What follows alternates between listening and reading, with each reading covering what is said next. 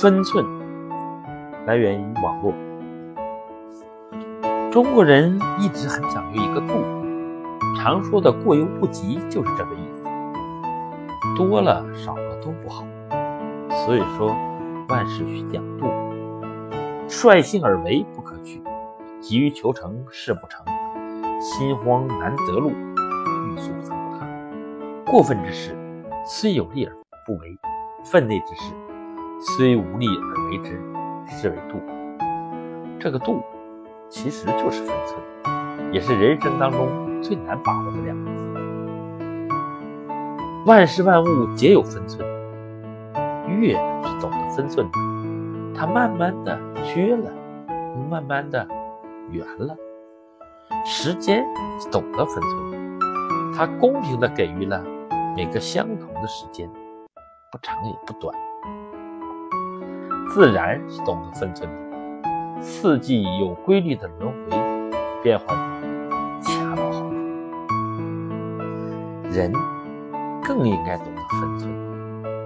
一些人之所以能够一路顺风顺水，不仅仅在于他们的聪明勤奋，也在于他们对人性的洞察。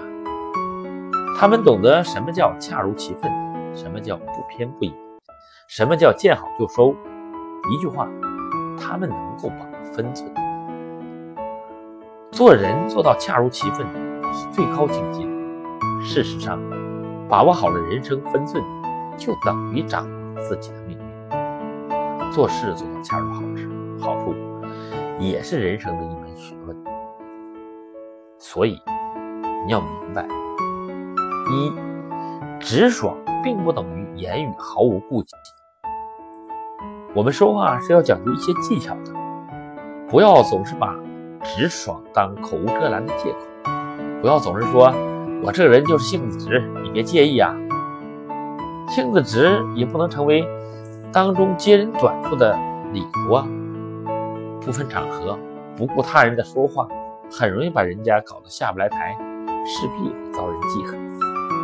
二，见人一说三分话，说话小心些，为人谨慎些，总是无害的。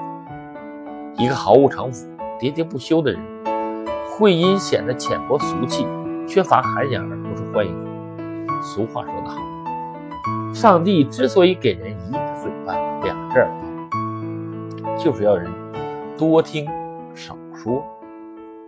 三，千万不能口无遮拦，不要试图窥探别人的隐私，不要故意渲染和张扬对方的错误。说话留有余地，不能强人所难。说话不能不看时机。四。很好的话题也要适可而止，即使一个很好的题材，说时也要适可而止，不可拖得太长，否则会令人疲倦。若不能引发对方发言，或必须仍由你支撑局面，就要另找新鲜题材，如此才能把对方的兴趣一直想下去。五，多多读书，忌浅薄无知。没有人会喜欢一个。浅薄无知、满口粗话的人，所以多读书、多学习，做一个有内涵的人，这对你的人生是很有帮助的。分寸极其重要而又极难把握，它可谓是你们人生的艺术。你精通了这门艺术，也就把握了人生的命运。